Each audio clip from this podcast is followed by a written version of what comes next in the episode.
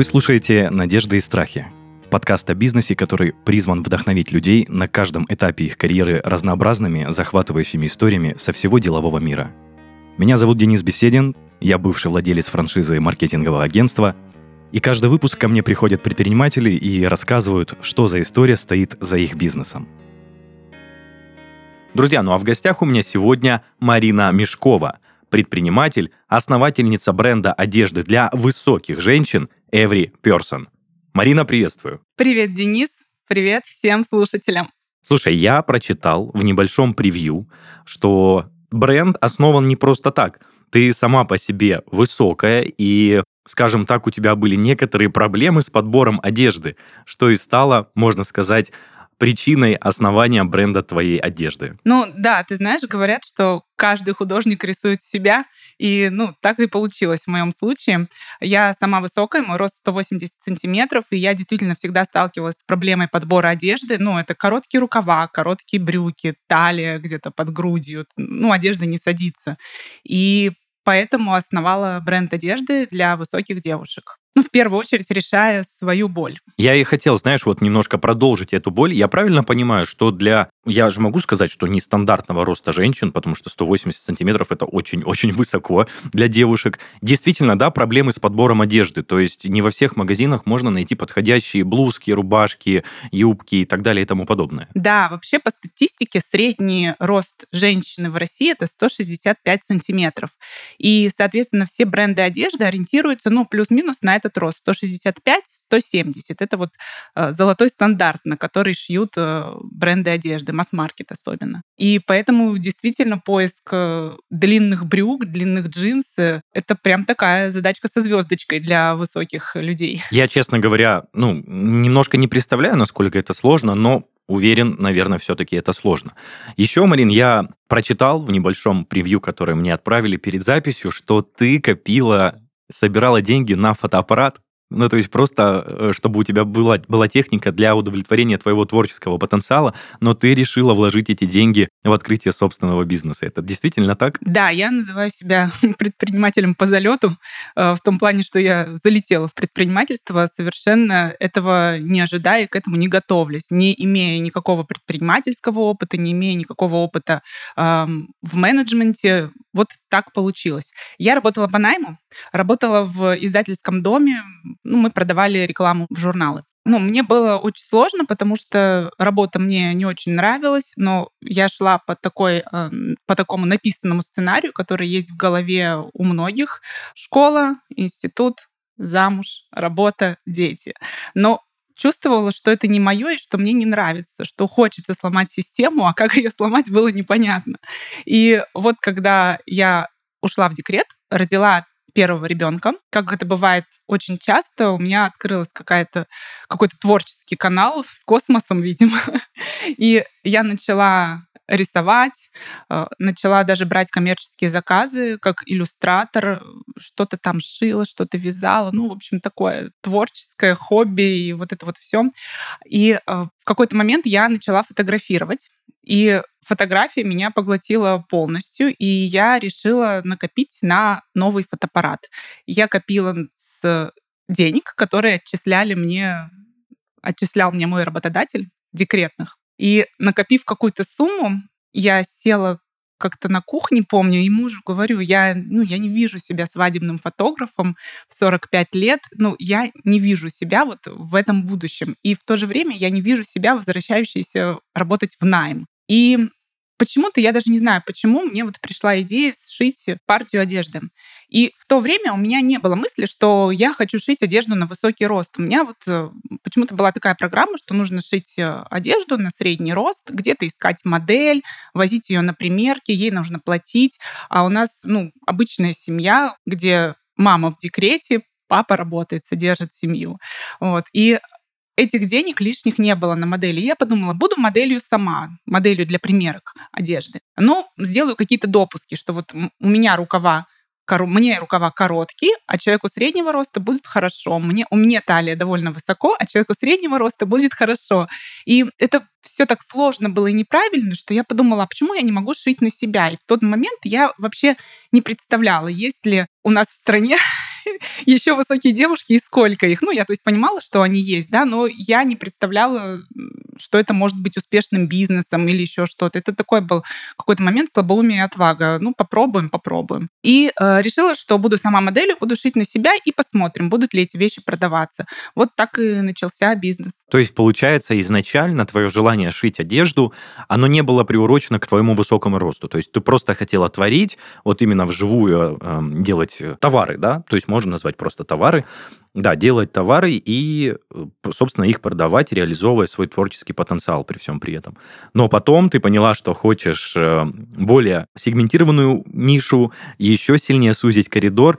Слушай, я прям представляю вот, вот этот момент, что тебе немножко страшновато, а пойдет нет. Вот прям очень хочу об этом поговорить, но изначально э, сразу отмотаю назад, скажем так, а, твою жизнь и хочу уточнить, а по образованию ты как-то приближенно к дизайну, или же это совсем другое? Нет, образование у меня совсем не творческое. Тут я выполняла предначертанную мне программу. Я закончила сразу два высших образования одновременно. Первое э, — это был финансы и кредит, заочный институт, и второе, даже, наверное, наоборот. Первое — это было очное инженерно-физический факультет, и второе — вот заочный финансы и кредит. При всем при этом я абсолютный гуманитарий, но э, пошла туда, куда мне сказали родители и куда казалось перспективным идти. Но против природы не попрешь, против себя не пойдешь. И поэтому все-таки я пришла вот к тому, к чему пришла. Потому что по натуре я абсолютный гуманитарий, э, такой человек с типом мотивации романтик, которому важно, чтобы было интересно. Окей, а ты также вначале затронула тему, что ты работала по найму. Расскажи тоже чуть-чуть подробнее, сколько лет э, продолжалась работа, что ты ощущала, не было ли тебе в тягость? Ну, ты на самом деле сказала, что тебе не очень это нравилось. Ну, просто расскажи подробнее, что ты ощущала, хотела ли ты уйти? Довольно долго. Я думаю, лет 7 или 8 я работала по найму. Я начала работать, э, казалось бы, по специальности. Работа была связана с внедрением системы управления предприятиями. Это было, были какие-то начальные позиции. И после этого мне все-таки захотелось чего-то более интересного, и я перешла в издательский дом. Э, очень хорошая была компания, но не мое в итоге все равно я оттуда ушла и очень этому рада. Видимо, люди, они делятся на два типа. Одного типа людей важна стабильность, для другого типа людей важна свобода. Я вот именно из тех, кому важна была свобода, и важно было то, чтобы глаза горели от того дела, которым ты занимаешься. Поэтому все-таки работа по найму — это именно в издательском доме, это было не мое. И я помню тот момент, когда у меня в голове произошел какой-то щелчок, я прогуливалась на, в обеденный перерыв э, со своей коллегой, и мы обсуждали какие-то вот такие вот вопросы, предпринимательские, вопросы людей, которые горят своим делом, занимаются своим делом, и им это нравится, потому что мне не нравилось мое место работы, ей не нравилось ее место работы. Но она мне сказала, Марин, ну вот эти вот все истории, они для других, они не для нас с тобой. И тут у меня в голове что-то щелкнуло. А почему не для нас с тобой? Почему не для меня? Я же тоже могу, я хочу, значит, я могу. И после этого я начала, скажем так, лежать в том направлении, чтобы обрести свободу и э, заниматься своим делом любимым. Ну и окончательным катализатором, конечно, это был уход в декрет и вот этот вот творческий взрыв, который произошел. И одно хобби переходило в другое, и по итогу они все как сошлись в одном, и я создала бренд одежды. Марин, а вот ты сказала, что ты ушла в декрет, э, где проявился твой творческий потенциал, ты стала больше уделять времени себе, а, своим желаниям, скажем так. А когда у тебя наступил тот момент, что вот декрет прошел, и ты хочешь писать заявление об уходе, не было ли тебе страшно? Вот, знаешь, просто банальный человеческий страх, что а что дальше? Вот, вот эта стабильность, э, которая у тебя была в наемном труде, она сейчас исчезнет. Не было ли у тебя такого? А, нет, ты знаешь, как это произошло? Я ушла в один декрет, а, потом ушла во второй декрет. И а, к моменту, когда я была уже со вторым ребенком, а, у меня уже я основала свой бренд одежды. Года через два, когда уже пришел момент приходить и забирать трудовую из организации, у меня уже как-то уже дела худо-бедно шли. И поэтому ну, мне было совсем не страшно забирать трудовую, уходить э, в свободный полет. Слушай, а еще вопрос. Вот это, к слову, о ожиданиях и реальности, с которой ты столкнулась.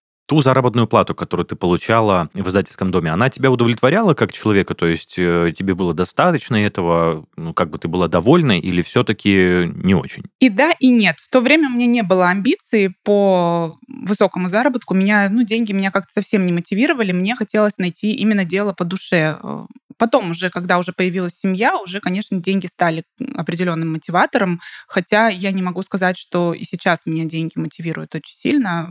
Скорее, очень сильно мотивирует миссия и созидание, возможность создать то, чего не было. Вот это вот настоящий мейджик, когда не было бренда одежды, а сейчас у нас тысячи покупательниц, тысячи довольных девушек, которые просто счастливы иметь э, в своем гардеробе одежду по росту и по размеру, потому что э, в какой-то мере это даже такой, знаешь, терапевтический эффект имеет.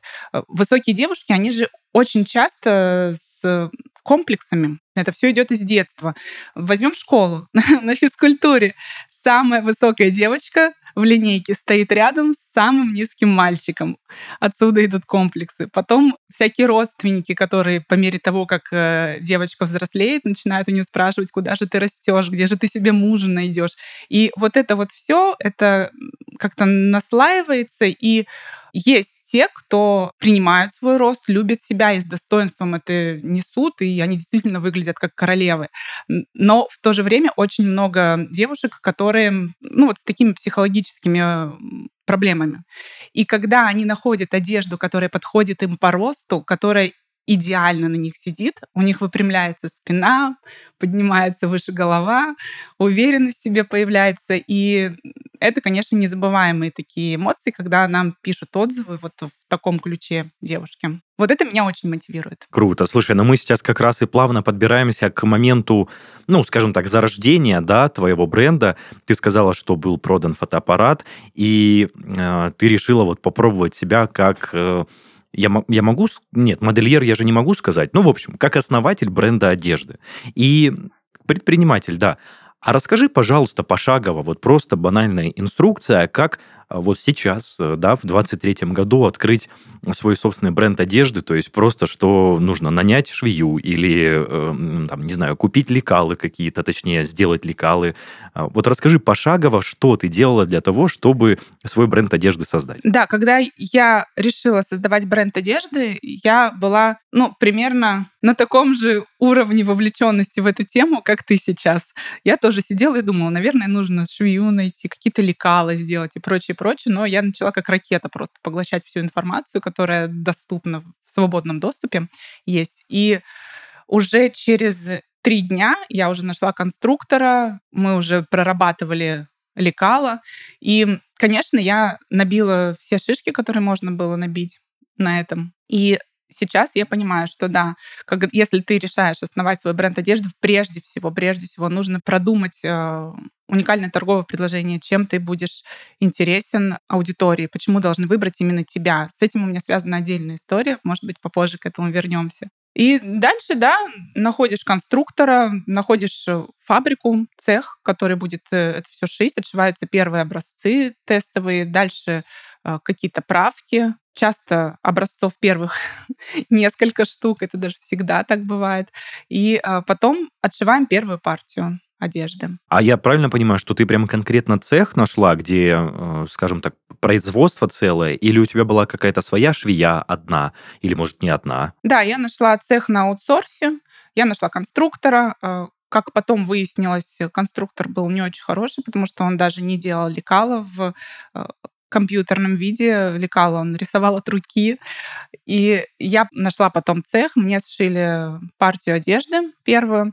Она была не очень успешная. Потом я шила вторую партию одежды, она была еще менее успешная. А ты ее сразу пыталась реализовать, то есть э, продать? Да, да, да, да. Я не совсем понимала целевую аудиторию на старте и думала, что нашу одежду будут носить э, девушки молоденькие, столичные, модные и э, вот, вот в таком ключе инфлюенсеры, да, назовем их так. А по факту оказалось, после того, как я уже отшила несколько первых э, единиц, несколько первых партий, что наша целевая аудитория, она совсем другая, и она гораздо лучше, чем я планировала себе до этого. Э, наша целевая аудитория оказалась это девушки, женщины из Москвы, из регионов, состоявшиеся, взрослые, часто с уже выросшими детьми, но все еще работающие и позволяющие себе маленькие и не очень маленькие радости.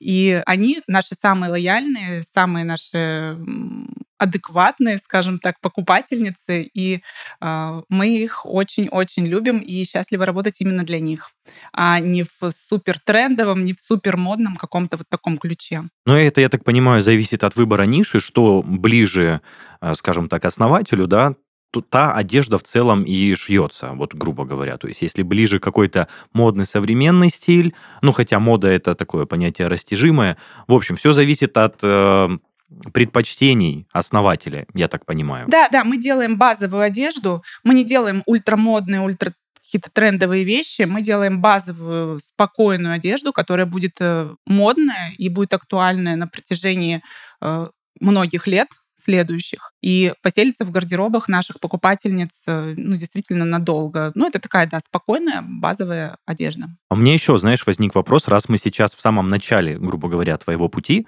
я имею в виду по рассказу, не помнишь на вскидку, много ли тебе пришлось вложить э, средств, скажем так, на старте, то есть вот ты говорила конструктор, э, это же какая-то ткань при всем при этом, это цех арендовать на аутсорсе, какие-то, может быть, маркетинговые затраты, вот так плюс-минус на вскидку скидку не можешь вспомнить? Да, первые затраты были не очень большими, порядка 150, наверное, тысяч рублей. Я копила на хороший фотоаппарат, и э, это была, наверное, половина суммы от фотоаппарата, которому я стремилась. И э, первые затраты, да, были около 150 тысяч, но потом были какие-то потери, и мы по чуть-чуть, по чуть-чуть э, я доставала деньги из семейного бюджета, ну и в общей сложности, наверное, это получилось около 250, может, тысяч, вот так вот, ну, вместе с потерянными уже средствами. То есть это, это, это совсем небольшие такие деньги, и первые партии, они были совсем-совсем небольшие. Угу. Но все-таки я еще хочу чуть-чуть подробнее раскрыть эту, эту тему. А вот э, ты говорила, что была первая партия, вторая, третья, не самые удачные, и ты их э, сразу пыталась реализовать на рынке. А через что были продажи? То есть это был какой-то интернет-магазин, может быть, э, в какой-то социальной сети? Какие были каналы сбыта у тебя самые первые? Я создала страничку в Инстаграме, придумала название, название я подбирала такое, чтобы э, был свободный аккаунт, просто исходя из свободных незанятых аккаунтов every person. Ну, мне так понравилось. И размещала там фотографии нашей одежды. Я не хотела, чтобы э, фотографировали меня. Я довольно такой была закрытой и непубличной девушкой. И я фотографировала моделей и не хотела кричать о том, что наша одежда на высокий рост. Это тоже к вопросу о позиционировании. А, я думала в тот момент, ну, неужели высокие люди, они какие-то ущербные или какие-то не такие, почему мы должны кричать о том, что одежда на высокий рост? Э, другие бренды же не кричат, что у них одежда на средний рост. Ну вот я буду просто шить э, одежду для высоких, но нигде об этом упоминать очень громко не буду. И продаж не было вообще. Но после того, как э, одна моя мудрая знакомая сказала мне, Марина, ты должна фотографироваться сама, ты должна показывать производство, должна рассказывать, как ты шьешь эту одежду и сколько души ты в нее вкладываешь. И крупными буквами напиши э, в названии одежда на высокий рост, поставь короны, и все будет хорошо. Я прошла, наверное, все стадии от отрицания до принятия. Очень-очень сопротивлялась этому, но в итоге так и сделала. И только после этого пошли продажи. Только после того, как я начала буквально кричать о том, что у нас одежда для высоких девушек, и я начала возможно, решать какие-то свои психологические проблемы, э, получив вот этот вот отклик от аудитории и почувствовав вот эту вот боль, э, когда им не хватает не только одежды, но и не хватает какого-то внимания, какой-то психологической поддержки. Я начала писать психологические посты, психологические тексты о принятии себя, о вопросах э, высокого роста, высокой девушки в обществе. И даже не продавая, у меня начались продажи. А, вот, вот с этого, наверное, мы и стартанули. Прикольно. Слушай, это действительно классно слушать. А на тот момент, когда у тебя была страничка вот э, в социальной сети, ты была одна, то есть вот, грубо говоря, ты и маркетологом была, и идейным вдохновителем, и бухгалтером всего этого дела, или у тебя уже был какой-то персонал на тот момент? Да, полтора года это была практически самозанятость. Я работала сама на себя, и днем, и ночью огромное количество времени и сил в это вкладывала. И только в 2020 году я сняла свой первый офис, решилась, сняла свой первый офис и э, взяла на работу первого сотрудника. Через две недели после того, как я сняла офис и перевезла туда весь склад из своей квартиры, случилась пандемия, и мне пришлось переезжать обратно к себе в квартиру. И все лето мы работали с моим первым сотрудником на удаленке, и я развозила заказы снова из дома. Отправляла, развозила с деком. Вот такой был старт. Но уже после, уже осенью, уже появился второй, третий сотрудник, э, и мы поменяли несколько офисов. Слушай, Марина, э, мы сейчас перейдем дальше к росту именно сотрудников твоей компании, потому что я бы хотел еще затронуть тему. А, вот э, ты практически два года самостоятельно работала. Не было ли тебе, ну, как говорится, знаешь, жалко, во-первых, платить э, заработную плату людям, которые на тебя работают, а во-вторых, не было ли у тебя сомнения, что кроме тебя эту работу лучше никто не сделает? Давай, в принципе, да, об этом и поговорим, а свой уточняющий вопрос я задам чуть-чуть попозже. Вот именно о росте, о сотрудниках. Не было ли у тебя переживаний, что действительно работу круто можешь сделать только ты? Да, конечно, были такие переживания, были огромные сложности с делегированием, поскольку у меня не было опыта работы на руководящих каких-то позициях, и я все это осваивала сама. Но, тем не менее, мы прошли через вот эти вот все сложности с первым моим сотрудником. Это была Настя. Э, Настя, она жена моего брата, и поэтому нам тут э, приходилось решать э, двойную такую задачу. Говорят, не работайте с родственниками, не работайте с друзьями, но нам пришлось и вот в этом направлении тоже свою работу выстраивать, выстраивать какие-то отношения, отделять коммерческие отношения, рабочие от э, личных отношений. Но у нас, я считаю, успешно все получилось. И мы очень долго работали вместе, и Настя у меня просто была правой рукой.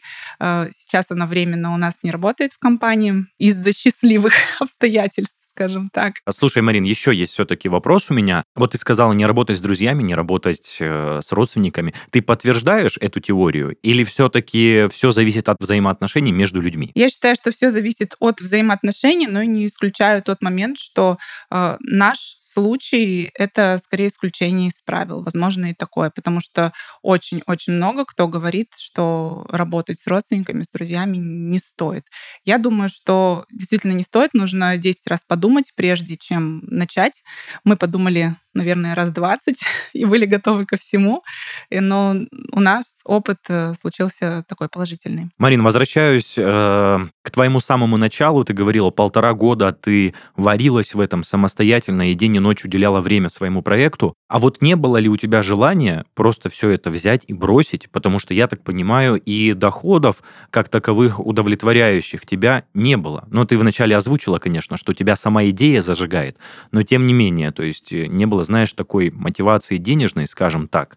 Не было ли у тебя вот этого желания уйти, сменить бренд, э, точнее, сменить в целом направление, вернуться обратно в найм, например, э, или же вообще сменить вектор движения? Нет, такого желания не было. Сейчас, оглядываясь назад, я, честно говоря, не помню таких моментов, даже несмотря на то, что зарплату я себе начала платить какую-то самую минимальную, наверное, через год после создания бренда. Я все вкладывала обратно в бренд. Но желания все бросить не было. Почему-то у меня всегда было ощущение, что это большая, это классная идея, и мы росли все равно, несмотря на то, что вначале были какие-то неудачи, неудачные партии, но уже вот нащупав вот эту вот дорожку правильную, э, наш тренд, он шел только вверх. И поэтому, наверное, не было такого желания. Я верила, что все будет хорошо. Угу. Слушай, а заглядывая вот вперед, сейчас у тебя уже большой крупный бренд, продолжающий развиваться.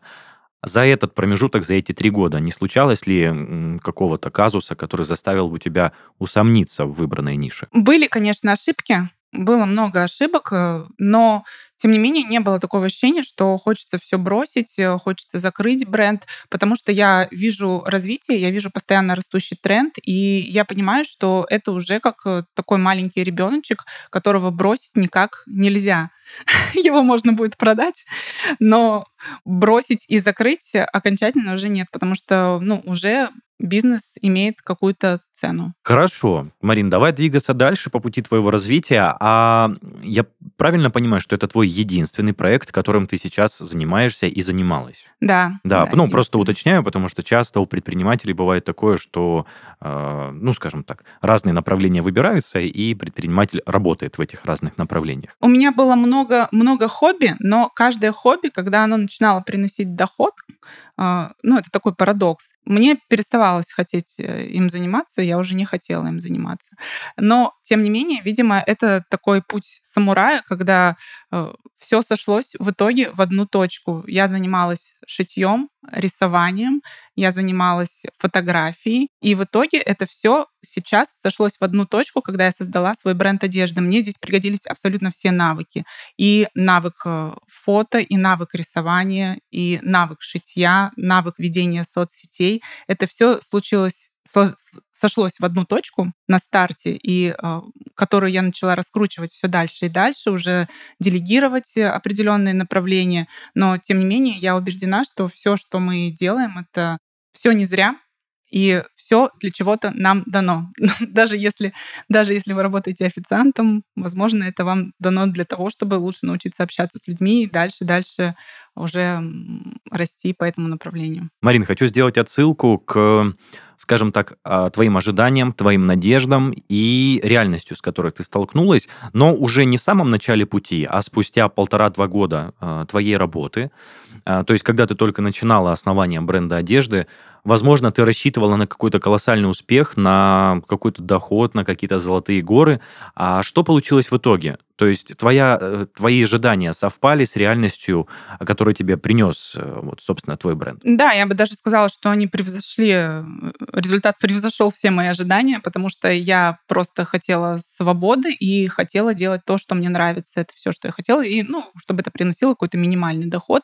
А, по итогу я получила колоссальную самореализацию, огромное количество благодарных покупателей, и вот этот процесс созидания чего-то нового, он, я не вижу ему конца. Постоянно всплывают э, какие-то новые задачи, какие-то новые интересные вопросы, начиная от маркетинга, заканчивая креативом, продолжая продажами. И поэтому мне очень интересно. Я чувствую самореализацию, отдачу от бренда, ну и, конечно, финансовую тоже все, все в порядке. А на данный момент э, какой у тебя штат, количество сотрудников работает? Сейчас у нас работает 4 человека в офисе, в штате, а, одно агентство и шесть человек удаленно. Угу. Ну и, соответственно, производство. Да, команда довольно небольшая. Мы отдаем максимальное количество работы на аутсорс. Мы работаем с шестью цехами сейчас. Э, четыре цеха для нас шьют э, текстиль, трикотаж. Один цех шьет джинсу и один цех вяжет. Ну вот на данном, на данном этапе вот так. Мы начали работу с маркетплейсами, но маркетплейсы не рассматриваем как основной э, канал продаж. А что является основным, Марина, если не секрет? У нас сейчас 50 на 50. 50% розницы наши и 50% маркетплейсы. Но мы не собираемся качать маркетплейсы, выходить там в топ и складывать все яйца вот в одну корзину. Для нас это как э, просто дополнительный способ доставки до наших покупателей. А ты сказала, розница — это какой-то офлайн магазин или Инстаграм продолжает работать? У нас есть э, офис э, с функцией шоурума для тех, кому важно приехать и примерить лично. Но мы отправляем доставкой по, по России. Да, у нас есть сайт, есть Инстаграм, есть, мне кажется, все соцсети уже все возможные. Слушай, действительно такая приятная, интересная история по созданию. Знаешь, как будто кажется, что она даже, можно сказать, идеальная. То есть ты нашла свое дело по душе, оно плавно-плавно развивалось и развилось в достаточно большую, масштабную такую э, нишу, которой ты очень удовлетворена. Было действительно это интересно послушать, но это еще не все. Я тебя до начала записи не предупредил, что, возможно, задам этот вопрос, Но, тем не менее, э, стандартные вопросы от меня, это уже, наверное, традиция в нашем подкасте «Надежды и страхи». А, я бы хотел услышать от тебя топ-3 э, самых, наверное, популярных от тебя, лично от тебя советов начинающим предпринимателям, которые помогут вести их бизнес успешно? Какими качествами должен обладать предприниматель, чтобы его дело процветало? В первую очередь нужно заниматься тем, что тебе интересно, что вам интересно, от чего горят глаза, потому что Иначе я не представляю себе предпринимательскую деятельность. Второе — это максимальная забота о клиентах, потому что продажи — это сердце любого бизнеса, и то, насколько вы искренне э, хотите помочь своим клиентам, от этого зависят э, ваши продажи и э, дальнейшее развитие вашего бизнеса. И третий пункт — это не бояться, это каждый раз пробовать снова, даже если не получается. Потому что мы видим, как правило, только красивую картинку, только итог, а то, что человек, возможно, 10 лет до этого работал как э, прокаженный, мы этого не видим. И настоящий успех придет только к тем, кто способен не только 10 раз упасть, но и 11 раз подняться.